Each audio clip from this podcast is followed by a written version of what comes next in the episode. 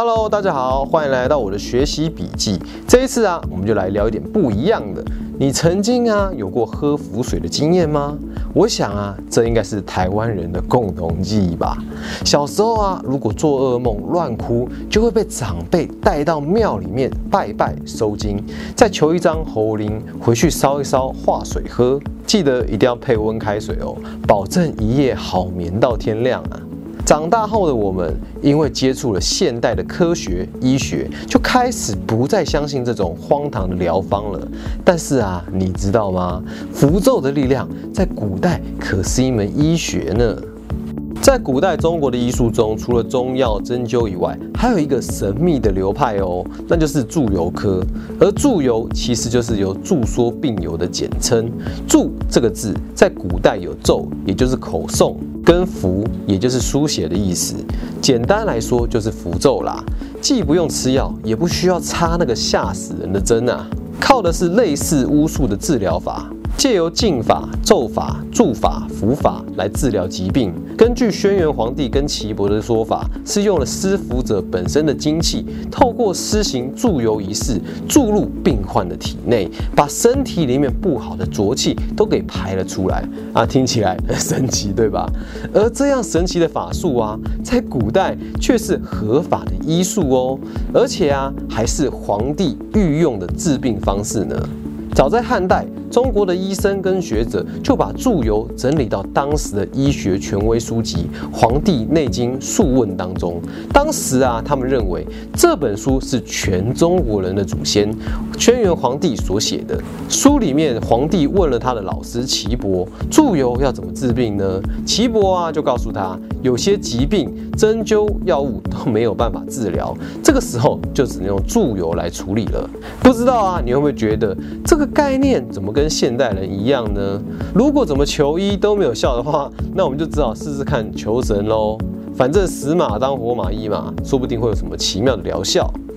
而这样的学说啊，在隋唐的时候发展成更为正式，被称为咒禁科。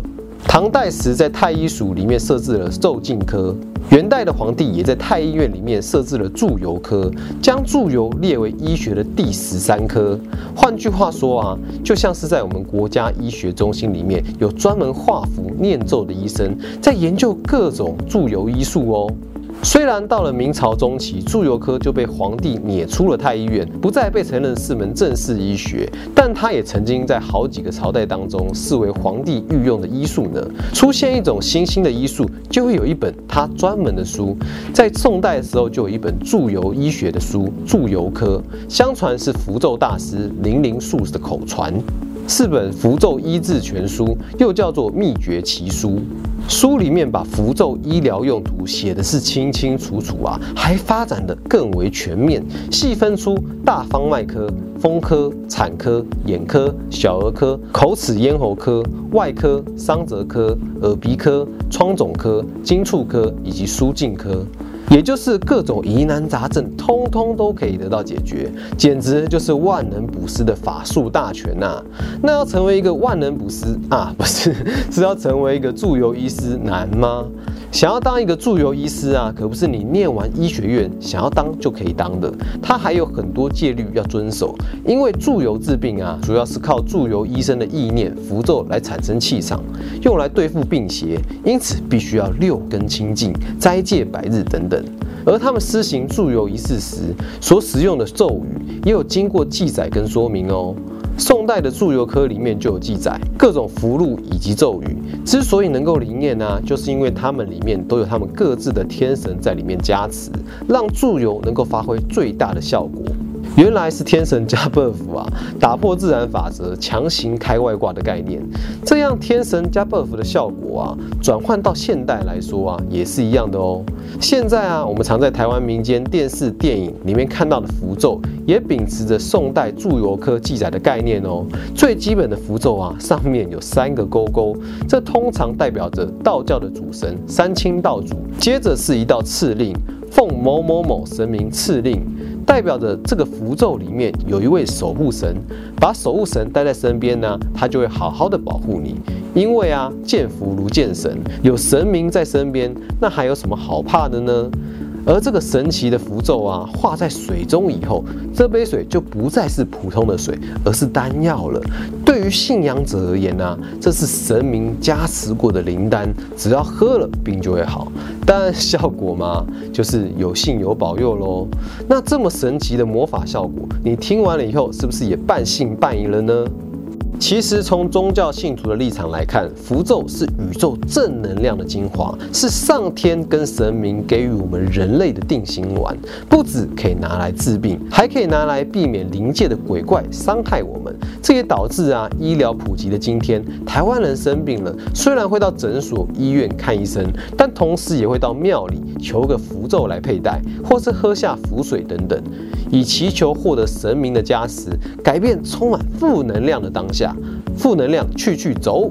就我们的观点来说啊。符咒本身就是一种精神上的寄托，也就是人们因为见到了符咒而产生敬虔恭敬的心，在这样的情况之下，跟宇宙天地之间产生了共鸣，而有了效果啊。换句话说呢，如果我们拿到了符咒，却时常质疑它的功效，那就不灵喽。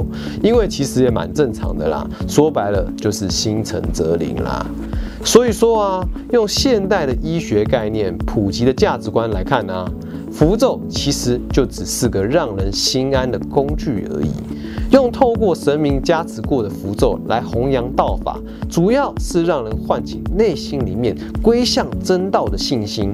因为有了信心以后啊，体内就自然而然就会因为对神明的敬诚而培养出正气。那么作为心理不良的念头的邪气，就会自然而然的被排了出去，使心灵获得健康。有着健康的心理状态，在面对各种身体上的疾病，也会比一般久病缠身的。人还要来的豁达一些，不过啊，在这边还是要提醒大家，有病就快点去看医生吧，不要沉迷在符咒的功效里面才好啊。最后啊，我们还是一样想要问问大家几个问题：一，你以前有没有求过符咒的经验呢？那又是为什么而求的呢？那可不可以跟我们分享一下有没有什么效啊？二，在看完我们的节目以后啊，你有更相信符咒的功效吗？你会认为它是迷信还是医学呢？赶快在下方留言，让我们知道吧。那今天节目就到这里为止喽。欢迎你帮我们把影片分享出去，让更多人知道符咒背后的故事吧。一起成为一个 better man。我们下次见，拜拜。